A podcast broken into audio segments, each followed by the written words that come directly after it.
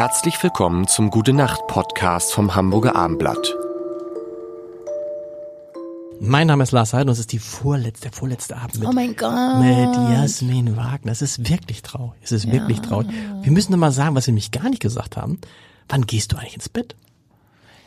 Ihr, Künstler, ihr. Künstler. Ich habe keine Regelmäßigkeit in dem Sinne. So, ich äh, liebe das manchmal. Ich bin sehr stolz, wenn Schlaf vor elf ist der gesündeste, weil Du dann hast dich aber schon intensiv mit Schlaf und Schlafhygiene, Schlafrhythmen und so beschäftigt. Ja. also es ist so, dass ich allem was abgewinnen kann. Ich finde es schön, die Nacht durchzumachen und den Tag zu verpennen. Aber wenn ich morgens früh dran bin und zum Sport gehe um sieben, fühle ich mich auch richtig groovy. Also jede Tageszeit hat sowas für sich.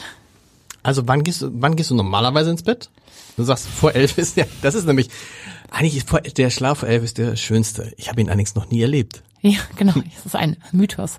Ähm, man kann es wirklich nicht sagen. Wenn ich unterwegs bin, habe ich nicht die, äh, die Möglichkeit. Wenn ich todmüde bin, gehe ich auch mal um neun ins Bett. Okay. Also da, auch da, die, die Unregelmäßigkeit ist meine Regelmäßigkeit. Schläfst du durch?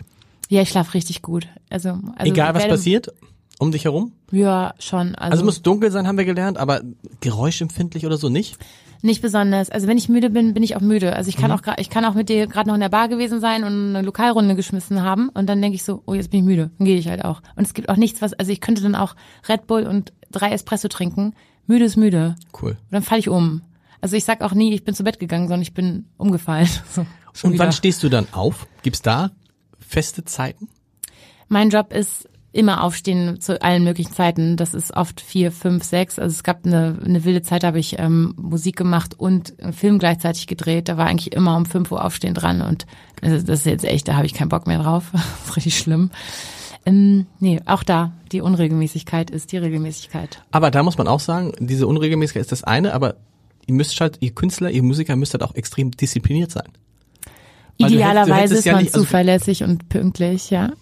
Du hättest das hat Udo Lindberg mal erzählt, das sagte, äh, der ist ja nun auch schon einen Tick älter, aber er hat gesagt, ja, Leute, das sind zwei bis drei Stunden auf der Bühne. Das hältst du nicht aus, wenn du nicht ein halbwegs diszipliniertes Leben mit Schlaf, mit vernünftiger Ernährung, mit Sport und so führst, weil das geht, geht nicht. Ja, das stimmt. Also ich finde, also es ist ein richtig schlimmes Gefühl, auf der Bühne zu stehen und nicht die komplette Kraft zu haben. Und das ist, dann habe ich schlechtes Gewissen meinem Publikum gegenüber. Ich will auf die Bühne gehen und ich will denen alles geben können, alles abrufen an Kraft, an Verbindung, an an Freude, die ich da so hab.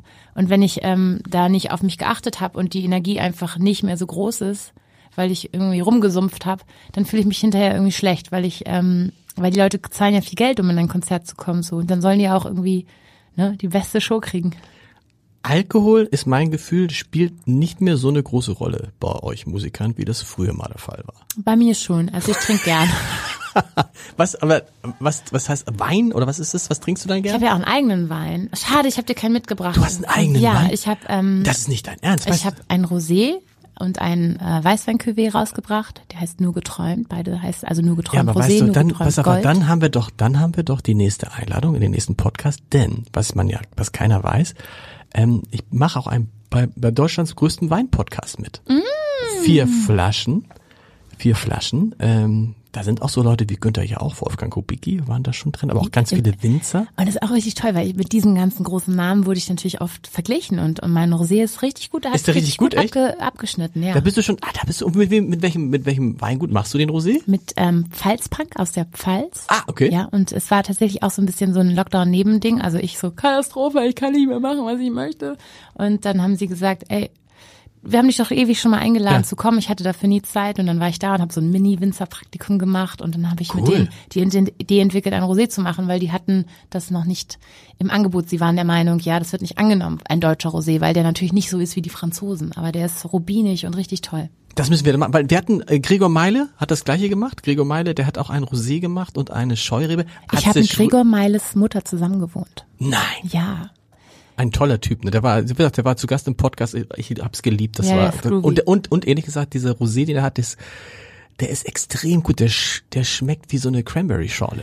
Das war mega, fand ich. So, das fände ich jetzt nicht gut, wenn man Nee, das aber- über meinen Rosé Nein, nein, nein. Das, äh, für den, er fand es toll. Er schmeckt auch. Und Atze Schröder war da. Atze Schröder hat ja auch einen eigenen Grauburgunder gemacht. der war jetzt nicht so Ist, ist so ein Trend offensichtlich. Nee, aber das ist, ja, das ist ja nicht verkehrt, weil ich meine, äh, offensichtlich kommt der deutsche Wein, kommt zurück. Das ist mal, Leute, also vier Flaschen, es gibt einen Podcast, der heißt Vier Flaschen, für alle, die diesen Gute Nacht Podcast hören, der ist so ähnlich und ich hoffe, hiermit ist die Einladung ausgesprochen. Gut. Das ist ja cool. Seit wann, Let's hast, go. seit wann hast du den Wein? Ähm, Seit le- 2020 le- hast du erzählt, Ja, genau. so 2020 ging's los. Dann haben wir die, die Rebe ausgesucht und geguckt, welche Farbe irgendwie wir verträglich finden. Und du bist auf dem Etikett drauf? Nein, ich wollte Nein. nicht. Das finde ich komisch. Ich Ja. will, also ich, wir finden es ein guter Wein und wir wollen, wenn jemand Bock hat, äh, ein Produkt von mir zu holen, fein. Aber der war dann ja auch in den Supermärkten. Die sollen halt von alleine. Auf Das heißt, da steht, aber steht da irgendwo, Da steht nur geträumt drauf, Rosé und Gold. Und hinten steht höchstens meine, äh, nee, hinten steht meine Website drauf. Okay, cool. Ja, cool. Das, also wir demnächst auf vier Flaschen. Gute Nacht. Weitere Podcasts vom Hamburger Abendblatt finden Sie auf abendblatt.de slash podcast.